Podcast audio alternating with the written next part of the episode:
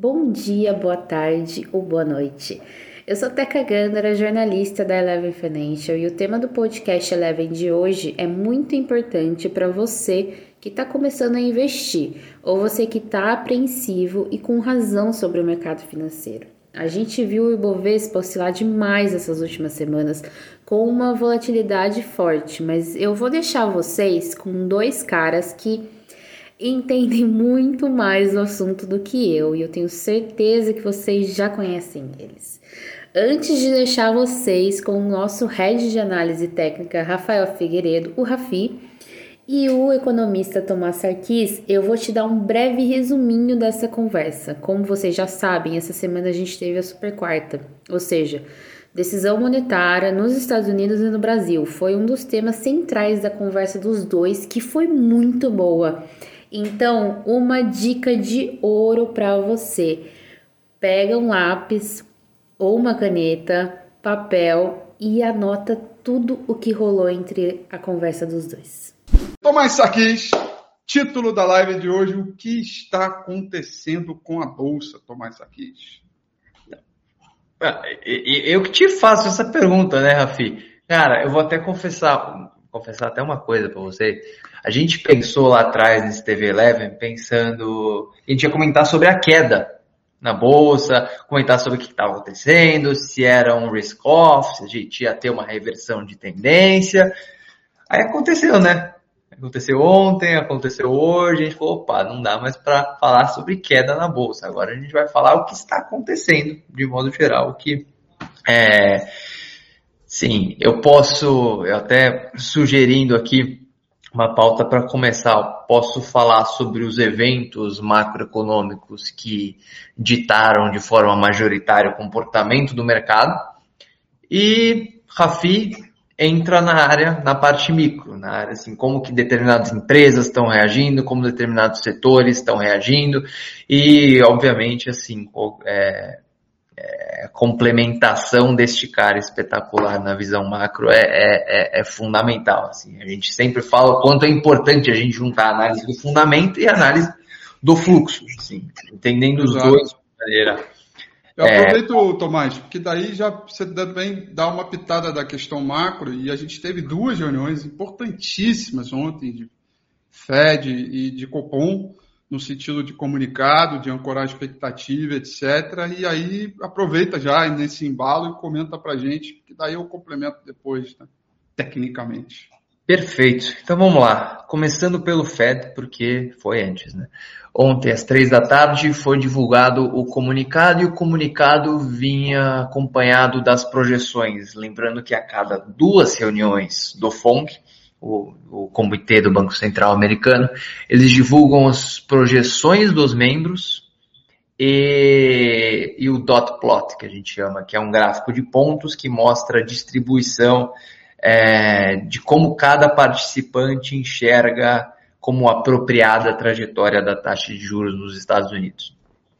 Falando do comunicado e do dot plot, é, muito poucas surpresas, tá? É, tinha uma informação que era bastante esperada e bem valiosa nesse comunicado, que era se o Fed iria começar a falar sobre o tapering.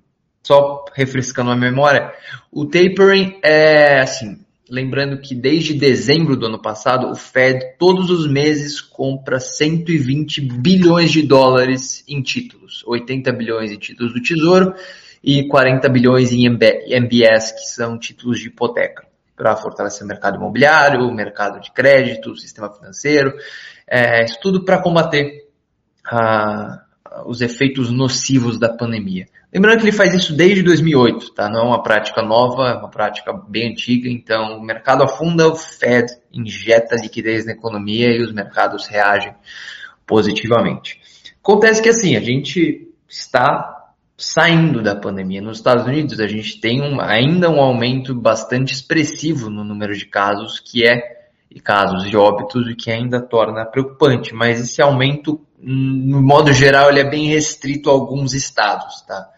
É, tendência é que a pandemia esteja mais próxima do fim E isso implica que a gente está diante de uma recuperação, não só do mercado, o mercado já mostrou uma tendência de alta muito forte, mas pensando em economia, em termos de PIB, a gente também tem observado dados bem fortes.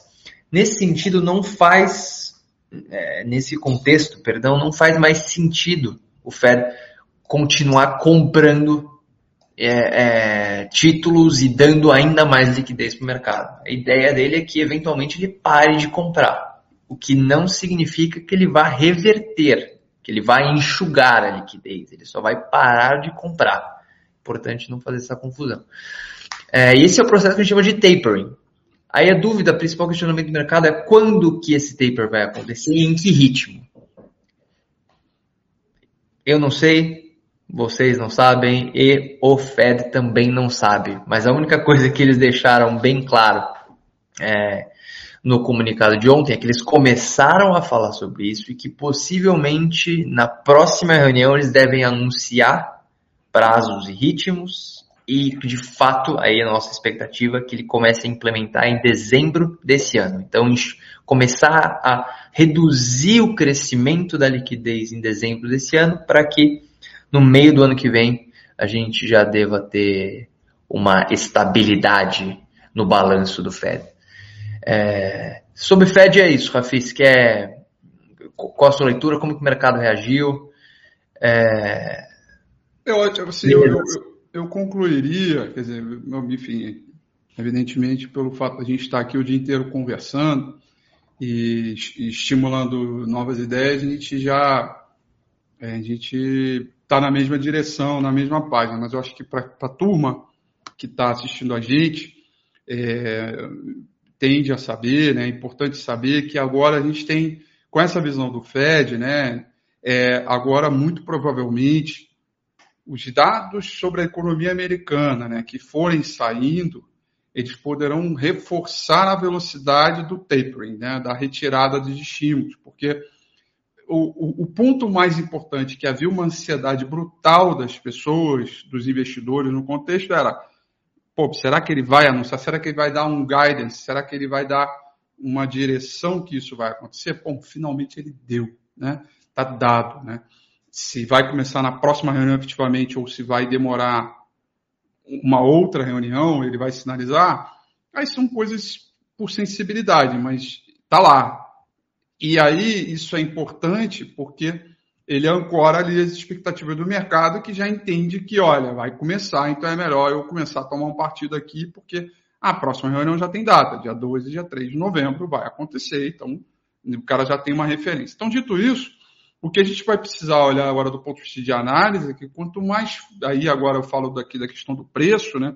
Quanto mais, a minha opinião é que quanto mais forte for os dados sobre a economia, PIB, confiança, produção, é, produ é, produção industrial, é, questões ligadas à venda do varejo, dados de confiança de serviço, dados de confiança da indústria. Quanto mais fortes saem esses dados, maior pode ter a percepção de que o mercado acha que o Fed vai mais rápido ainda fazer o tapering do que o normal. Então, os dados bons sobre a economia podem reverberar de maneira negativa naquele impacto ali de curto prazo. Né? E a gente tem que ficar antenado nisso, porque se a gente está aqui olhando é, do ponto de vista do trading, né, é, a gente tem que entender essa dinâmica, porque ali, uma vez que sai esse dado e o mercado cai, é a fotografia. O que eu estou querendo falar agora para vocês é a construção de um novo filme. Digamos, a gente tirou ali aquela aquele filme, é, filme do estímulo, agora entra o filme do, do, do, da tirada dos estímulos, que é uma outra configuração. É, para a gente encerrar esse assunto, Tomás, aí eu queria extrair de você uma pergunta aqui para todos aqui. É, eu conversei muito, inclusive que é um, que é um, que é um cara que, você vai me desculpar, mas a minha memória recentemente, eu perdi peso e perdi memória. Eu estou esquecendo de tudo. É muito engraçado. Mas é, é, é, eu esqueci o nome do, do, cliente Fusion, mas ele mora nos Estados Unidos e ele está me dizendo que está difícil as pessoas, as, as, as, os, os, empresários, principalmente segmento de serviços, contratarem, gente. Está é, tá difícil a contratação lá. Porque não é o, o, o, desemprego não é pela falta de oportunidade. Na verdade, tem oportunidade para caramba. O problema é que as pessoas não estão procurando. E as pessoas não estão procurando porque todo mês, toda semaninha, todo dia, pinga uma merreca ali do Banco Central, pinga ali um pinga-pinga, e o cara, pô, você está pingando na minha conta porque eu vou trabalhar. Né? E, e, então, aí a pergunta que eu faço para você é, será que a gente pode começar a ver uma mudança aí de estímulo por parte da, da população economicamente ativa? Olha só como é que minha aula de economia deu certo em alguns momentos nessa vida aí é, que a gente, esse número de novos pedidos de seguro-desemprego venham é, diminuir, é, não só esse, mas acho que mais propriamente o payroll, de modo que a gente consiga ver o mercado de trabalho. Aí, como é que você vê isso atrelado aos estímulos e é, a própria atividade demandando é, trabalho? Vamos lá. Muita, muita coisa que eu vou tentar condensar tudo numa resposta só. Olha, o que você falou, que, que o cliente colocou, é exatamente o que os dados estão mostrando. Tá? Existe uma alta demanda por trabalho e uma baixa oferta de trabalho. Tá? Então as pessoas não estão ofertando a sua mão de obra para as empresas e as empresas estão fazendo o possível e o impossível para atrair as pessoas, principalmente no setor de leisure and hospitality, o lazer e hospitalidade de modo geral, que é o setor mais afetado pela Covid, né? Assim, as pessoas deixaram de ir para os bares, restaurantes, hotéis, é, salões de beleza, as pessoas deixaram de fazer isso. E é um setor que, um, normalmente tem uma renda mais baixa do que os demais nos Estados Unidos, e dois, ainda está em um patamar bem abaixo em termos de emprego do que a gente tinha antes da pandemia. O que aconteceu nos Estados Unidos, assim, além de um indicador que para mim é mais importante do que é, dado de seguro-desemprego, que tem uma frequência muito alta, ou então é, o próprio payroll, tá? tem um dado que para mim é muito importante, que eu monitoro constantemente, que é a taxa de participação no mercado de trabalho. O que, que é isso? É a PEA, população economicamente ativa, dividido Aí, pela PIA. Boa né, dividido pela PIA, que é a população e idade de trabalhar. Esse indicador, ele normalmente gira em torno de uma média, ou então. É... Esse indicador normalmente gira em torno de uma média, ou então oscila de acordo com fatores bem estruturais na economia. Então, por exemplo, culturalmente os jovens estão procurando menos emprego porque estão ficando mais tempo na casa dos pais nos Estados Unidos. Isso é um fator que faz com que a taxa de participação no longo prazo caia. Mas ela normalmente, assim, no curto prazo, ela não oscila tanto. Tá? Ela sempre fica girando em torno de, de, de, um, de um mesmo patamar. E o que aconteceu com a pandemia é que a taxa de participação despencou despencou. Ela estava em 63,7%, reduziu para 60 e 60,5% e agora meio que estabilizou em torno dos 61,5%. Tá? Esse, esse gráfico aí. É, tá um pouco pequeno, mas é, é, é a imagem que eu consegui pelo menos passar para o Rafi aqui. Olha o tombo que a taxa de participação teve no começo da pandemia. E, o mais importante, o PIB prática, já voltou para o nível pré-pandemia, só que a taxa de participação ainda está bem abaixo. E não se enganem, podem parecer poucos pontos percentuais, mas isso representa quase 10 milhões de americanos. Tá? Então, o que, que isso me diz? Fala, bom, as pessoas não só não estão trabalhando, como elas deixaram de procurar emprego. E olha que louco, quando elas deixam de procurar emprego, elas não são mais é, é, é, catalogadas como desempregadas. Elas são consideradas fora da força de trabalho. E a consequência disso é que o indicador de desemprego nos Estados Unidos, que hoje está, se eu não me engano, 4 pontos, desculpa, esse também dado não tem, não, não vou lembrar de cabeça, mas eu acho que é em torno de 5%, é, não vou lembrar o número exatamente, desculpa. Esse dado, ele sube, subestima o real desemprego nos Estados Unidos. Então, o que eu quero dizer é que ainda existe muito chão para a gente percorrer ainda para o mercado de trabalho voltar para o nível pré é, é, a versão nem nem brasileira americana? Exatamente. Exatamente. E, só que isso é temporário, como o Rafi falou. Um, porque tá pingando lá o dinheirinho ou a liquidez adicional do FONC que, que, que, que melhora os ativos, quanto os estímulos checks que o ano passado inteiro e esse ano inteiro caíram lá na conta de grande parte dos americanos. Então o cara fala, por que, que eu vou trabalhar? Se eu posso ficar aqui aplicando, fazendo meus trades, é, aí no final do mês pinga um dinheirinho a mais. Então, o cara não quer, entendeu? Então, o consumo bombando, é, ativos bombando e o emprego nada. E o Fed olhando para emprego. Tá? É, eu acho que esse é o principal ponto que a gente tem que olhar. Ele não vai mexer na taxa de juros, ele vai mexer no tapering. Mas não vai mexer na taxa de juros enquanto esse negócio não voltar para níveis mais próximos do normal. Boa. Falei muito. Não, não, não, não tá, mandou bem, mandou bem.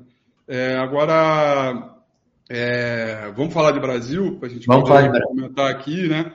O Copom subiu 1% a taxa de juros, acho que estava mais do que dado todo esse movimento, mas, porém, contudo, não obstante, as curvas de juros hoje estão subindo mais um pouquinho, Uh, e parece que teve gente aí, UBS e Companhia Limitada, subindo projeção de taxa de juros é, para o final do ano. Então, é, rapidamente, o que, você achou do comunicado e será que não está na hora de a gente começar a ver uma desaceleraçãozinha é, nessa, nessa aceleração, né, ou melhor dizendo, uma desaceleração da alta da inflação pelo efeito de juro e, quem sabe, uma ajudinha vindo do céu com chuva? Ó, Rafi, em termos de juro ainda é cedo, tá? Ele vai entrar agora no nível contracionista, que é o juro que desinflaciona e não inflaciona. Então, em termos de juro ainda é cedo, só vai ter efeito metade de 22 para frente. Agora, essa decisão do cupom, não vou estender muito no detalhe, porque aí vai, vai, vai tomar muito tempo, mas eu achei que acompanha a gente sabe quão crítico a gente foi a postura que o Copom adotou ao longo de grande parte de 2020. Essa decisão a gente achou bem justa, bem adequada e bem aderente ao comportamento dos dados de inflação. Uma leitura correta, algum, alguns pontos de divergência, claro, isso sempre vai acontecer, tá? É, mas parece que o Copom voltou a se alinhar, tá? É, como que isso se materializaria, deveria se materializar em uma inflação mais branda. Como você falou, é, no futuro, o Banco Central, entenda uma coisa, o Banco Central não olha para 2021 agora. 2021 esquece, já era inflação acima de 8%, possivelmente 8,5% acabar o ano, então esquece a inflação 2021. O Banco Central olha para 2022 e em menor grau para 2023. A decisão de juro hoje só tem um efeito sobre a atividade cerca de seis meses depois. E a, a, o efeito sobre a atividade só tem efeito sobre a inflação mais seis meses depois. Então o BC mexe o juro hoje para tentar mexer na inflação 12 meses à frente, tá? Então, assim, ele está olhando para 2022. Aí ele olha as, as projeções, o foco, as implícitas, tudo isso para 2022 e fala: opa, essas expectativas estão se distanciando da meta. E por que, que elas estão se distanciando da meta? É, crise hídrica, é, choque adicional nos combustíveis, preços industriais respondendo a um aumento de custos e bem preços de serviços respondendo a uma demanda reprimida que está voltando com a reabertura econômica. Então, todos os setores da inflação estão apontando para cima nesse momento.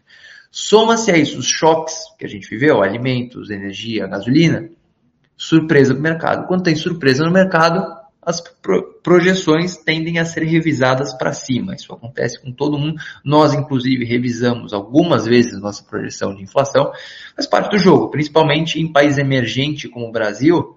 É muito difícil se cravar com uma, com, com uma antecedência temporal relevante. Tá? A gente tem muitos choques, a gente está sujeito a bastante oscilações. Mas dito isso, as expectativas estão subindo. O que, que o Banco Central faz? Ele não trabalha na inflação corrente, ele trabalha na inflação futura, ele tenta ancorar a expectativa. Então o objetivo dele é tentar ser mais duro agora para não ter que ser tão duro no futuro. É.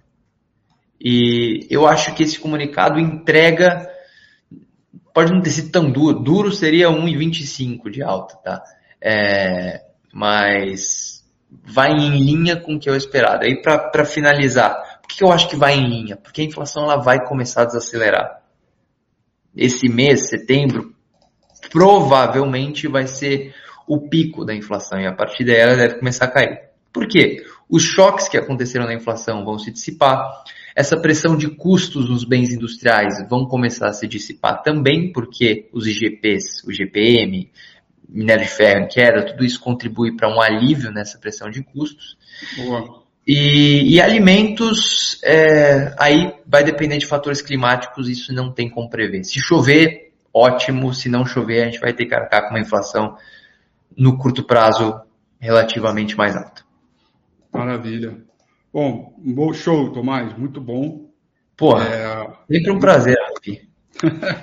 muito bom. Eu acho que, é, dito isso, né, eu, eu, eu, eu, eu tomo uma preocupação danada, assim, de, de quando a gente vai olhar preço e ver a dinâmica de mercado, né, é, é, e ver este comportamento que está aí, dessas reações junto ao mercado hoje, a gente vê bolsa lá fora subindo, aqui subindo, diversos papéis blue chips subindo e outros caindo.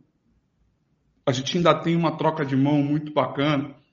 E eu falo muito, né? Tenho falado muito e reforçado isso, né? Que, bom, primeiro, a todo momento eu venho falando a tendência de baixo, tendência de baixo. Tendência... Aí quando começa a subir de maneira violenta, é, eu, eu tá até no título do e-mail enviado hoje pela turma de marketing daqui, né, que, é uma frase que eu tenho usado com alguma frequência, né, para cima é repique, para baixo é tendência. E justamente para quando a gente olha esse movimento de repique, que a gente sim valorize, é, é bacana, mas a gente tem que entender é, que ele não soluciona é, é propriamente. Em termos de market time, é, para você que é cliente daqui do Fusion ou do ERG, é, saiba que é o seguinte, dadas essas três últimas altas, que foram altas bem bacanas, já tem Ibovespa aí subindo 2,04, pelo menos até agora é, na semana, ainda tem o um pregão de amanhã. Se, você, se amanhã ou nos próximos dias o Ibovespa cair, aí sim a gente começa a acelerar. Por que, que a gente começa a acelerar as recomendações? Porque aí é o momento que a gente cria uma expectativa de que o risco é a última mínima, 107 mil pontos, e que o retorno estão nas médias. A gente vai para a reversão à média e aí a gente começa a comprar é, para swing trade. Então hoje a gente já iniciou uma operação é, de swing trade e muito provavelmente a gente deve acelerar mais. Então, para você que está assistindo a gente, fique tranquilo, que porque é, pela minha experiência aqui é muito simples, né? Assim, o mercado sobe três dias depois de uma grande queda, na terceiro dia o cara acha que está perdendo a vida as recomendações acha que está perdendo tudo, e na verdade você não está perdendo nada. Você está tá sendo conservador nas escolhas e, evidentemente, aguardando os sinais mais objetivos do mercado para que a gente retome isso. Né? E se esses sinais mais objetivos de mercado não subirem, é, é, a, gente, é, a gente vai continuar é, protegido. Ah, Rafi, é, mas é, é, deixa eu ver aqui o papelzinho. É, Clabin está subindo 3,55%. Poderia ter comprado hoje na abertura, né? É, mas é, é, é, aquela brincadeira que eu sempre faço, né? Que, que, aliás, que não é eu que faço, é o Data que adora essa brincadeira, né? Que se minha mãe tivesse bigode, eu teria dois pais, né? Tudo se, se, se, se, se. O se a gente fica milionário. Né? A questão é que o se, se, se não, não concretiza nada. É, e por isso que a gente usa modelo, por isso que a gente gosta de combinar os indicadores técnicos. E eu estou abrindo meu modelo para vocês. Né? A gente passa por quatro movimentos muito importantes de mercado. E aí agora já começo a responder o que está acontecendo com a Bolsa. Tá? Quatro movimentos importantíssimos para a gente detectar a reversão de tendência. Né? Primeiro ele vem de market breadth, né? fôlegos de mercado, é uma análise mais quantitativa. A gente quantifica papéis que sobem, papéis que caem, papéis que estão fazendo as suas máximas das últimas 52 semanas ou mínimo das 52 semanas, setores que estão mais afastados ou mais próximos das suas médias móveis de 50 períodos, é, e percentual de papéis que estão trabalhando acima das suas médias móveis de 50 e de 200 e abaixo da média móvel de 50 e 200. Esse é o market breadth. Depois que a gente começa a ver market breadth, a gente olha momento. Né? E o que é o momento? Quando você joga uma bola de tênis para cima, né, ela acelera, aí chega um determinado momento que a velocidade de alta dela ela vai diminuindo, diminuindo, a uma hora que ela para no ar e volta a cair. Essa velocidade cada vez menor é a perda de momento para cima. Né? Ela para até uma hora que ela acelera momentum para baixo. Então, momentum é um, um estado inicial de, de, mercado, é a segunda variável que pode ser vista por indicadores do tipo osciladores ou é, simplesmente pela, pelo delta, pela, pela, pela variação é, e muita dela relativa né, ao, ao mercado. E o, aí vem o terceiro ponto, que são as divergências, que basicamente são atribuídas movimentos de volume, indicadores atrelados a topos e fundos recentes, que podem ser indicadores de market breadth ou indicadores de tendência, para divergirem nos fundos ou nos topos para dizer essa alta é válida ou essa alta está com alguma divergência, um sinal amarelo. E por fim, o quarto e último é, modelo é a reversão em si que é a aplicação pragmática da dor de Down. Uma tendência de baixa assim permanece até que haja uma outra contrária anterior, ou seja, uma tendência de baixa assim permanece até que haja uma tendência de alta no lugar dela. Como para cima é repique, para baixo é tendência, para que a gente tenha uma tendência de alta gráfico diário, a gente precisa de novos zigue-zagues ascendentes. Então, o que eu disse para vocês aqui em quatro pontos, em uma, e eu repito em uma frase, é que a gente precisa esperar agora um novo zigue-zague ascendente, porque a gente já cumpriu alguns fatores de market breadth, já cumprimos alguns fatores de momento. Divergência chegou a ter alguns e foram desfeitos, então a gente ainda espera divergência e ainda espera a tal reversão. Então, dos quatro movimentos, a gente já tem dois. Faltam dois. Por isso que a gente não acelera a swing trade. É, é e o que é engraçado é que no mercado americano, dos quatro movimentos que, gente, que eu acabei de citar para vocês, três já foram cumpridos, mas na forma ao contrário. Gente estava numa tendência de alta e agora ele começou a enfraquecer. A gente já tem divergência de topo, a gente já tem perda de força pelo market breadth e já temos indicadores é, perdendo o momento, né, divergindo. Rafi, falta, falta reversão. Diga. Vou fazer uma pergunta. É, pensando que, olha, assim, é, é, não tem como a gente negar que grande parte do nosso fluxo aqui depende do, do, do fluxo lá de fora, tá? Como que fecha essa equação no qual a gente tem dois componentes é, por um lado na bolsa brasileira e três componentes para o outro na bolsa americana? Quem que ganha essa briga aí? É, Aí, bom, eu já vivi isso várias vezes, né? Aí eu uso uma técnica, né? Que, que, que aí não é modelo, é uma técnica diferente. É, como é que eu faço isso, né? É, como é que é a técnica?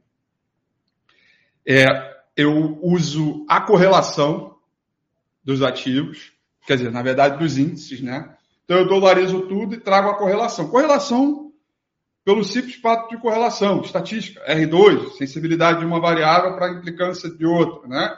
É a, a correlação dela. É, e aí eu, eu, eu, eu, entre, eu pego essas duas e, e vejo. Se ela está acima de 45, eu trago relevância para esse movimento. Se está abaixo de 45, eu posso dizer que elas estão trabalhando de maneira é, digamos assim, independentes. Então, respondendo a tua pergunta, a técnica que eu uso para me balizar com uma coisa de maneira um pouco mais racional é olhar ela. Hoje ela está abaixo de 45, o que significa o seguinte, que se tiver que o S&P 500 cair e o Ibovespa subir, beleza, pode acontecer, estamos no momento onde é possível que haja essa é, discrepância. E a gente sabe também que o Ibovespa caiu muito na frente do S&P 500, bem antes, né? É, em função dos nossos fatores políticos, todo o turbilhão e o tal do 7 de setembro, né? a, a, a parte fiscal, é, o, pô, vai quebrar teto, não vai quebrar teto, aquela especulação, get sai, não sai, aquela coisa que precatória, tudo que aquilo que toda hora se auto-renova e que foi pegando, que sempre esteve aí, mas pegou o mercado só agora, gente saiu de 131 e começou a cair. Então, tem que usar um movimento é, técnico e tático aí é, para a gente poder é, pegar esse movimento. E aí, hoje, está é, um pouco abaixo de 45. E, portanto, a gente pode ser que a gente continue subindo aqui, reverta a tendência, enquanto lá, embaixo, lá embaixo, é, desculpa, lá, lá fora, a gente continue ainda. É, no caso lá em cima. lá no, no, no, no, no Tio Sam, a gente continue trabalhando. Então, e o que é engraçado, né? Porque pelo modelo a gente tem né, visões diferentes. Aliás, eu aproveito e já convido em antemão todos aqui a assistirem o Domingo com o Rafi que vem, porque eu vou mostrar, isso que eu acabei de falar, eu vou mostrar efetivamente é, para vocês, olhando os gráficos, tanto por aqui quanto lá fora. Então, vai ser uma verdadeira aula é, é, para a turma, para poder vir para esse movimento. Então, a gente está exatamente nessas, nessas condições. Né? Aqui no Brasil, de quatro, a gente já tem dois, faltam dois, e lá nos Estados Unidos, de quatro, já temos três, faltam um. Digamos que dentro de uma resolução pragmática, e se for para a gente querer descobrir o futuro, que é um exercício inócuo, mas é, lá fora tem mais chance de cair do que aqui para subir. Né? É, basicamente isso. Né? Mas, de qualquer forma, é, a gente está ali é, exercendo o nosso movimento. Então, eu estou aqui é, procurando bastante é, exercitar, ventilar um pouco desse modelo. Né? É, agora, tô, por outro lado, eu estou muito animado porque o portfólio Fusion Tomás, o portfólio Fusion nesse momento, ele está subindo 2,62 nesse momento, é, enquanto o Ibovespa está subindo 1,29. Os indicadores estatísticos né, do portfólio Fusion estão voltando a melhorar. Uhum. É, se eu for aplicar o modelo, e aí que é, que é interessante, se eu for aplicar exatamente o modelo que eu acabei de falar apenas para o portfólio Fusion, só falta um. A gente já tem, dos quatro, já temos três, né? Falta um. E é por isso que a gente está gerando um alfa, né? Porque se vier a reversão, significa que a gente vira um foguete. Pelo menos é essa a expectativa, não significa uhum. que vai acontecer. É, então eu aproveito para dizer para vocês que se vocês ainda não tiveram chance de comprarem um portfólio Fusion no sentido de exercerem os papéis que lá estão, façam isso, porque há uma tendência natural que a gente saia um pouco na frente, né? Uh, o, no mês, posso até atualizar aqui para vocês, 2,56, o Ibovespa nesse momento está subindo 1,30. No mês ele está caindo 1,88 e o Ibovespa no mês está caindo 4,24, está caindo bem menos, o que significa que se o mercado vier fazer a terceira evolução, que é a questão ligada às divergências, para depois a quarta, que é a reversão, e o mercado reverter, sair do negativo for positivo, inclusive na performance do mês, ainda dá tempo para isso, é possível. É, é, é, é, possível que a gente saia na frente muito antes. Né? É, e é por isso que eu queria é, alocar, né, mostrar esse, esse, esse movimento. Então, cara, estamos aí. Eu acho que é um movimento é, muito bacana. Aliás, aproveitando que eu já falei do portfólio Fusion, já falei de tudo, deixa eu lembrar aqui uma coisa importantíssima para todos vocês aqui, que é uma forma, inclusive, de vocês não perderem esta oportunidade que eu estou falando nesse exato momento, que está rolando um combo, né? E não é um combo de compra uma OGX e leva uma Oi, nada disso. Tá? é o combo da Eleven, tá? É coisa fina, entendeu? É, que é você escolher dois produtos, é, que é você escolher dois produtos da Eleven, sendo que o mais barato sai de graça. Tá? Então, você escolheu o RRG e o Fusion, significa para juntos, você compra o RRG e o Fusion sai de graça. Então você tem aí dois modelos de trade. Mas isso você só vai conseguir se você pegar o teu celular, né? E aqui eu não vou ver o que está carregando, e apontar a câmera para esse QR Code que está aí na tela. 2 e 1, um, oferta exclusiva, que está aí exatamente para você adquirir esse produto hoje, tá?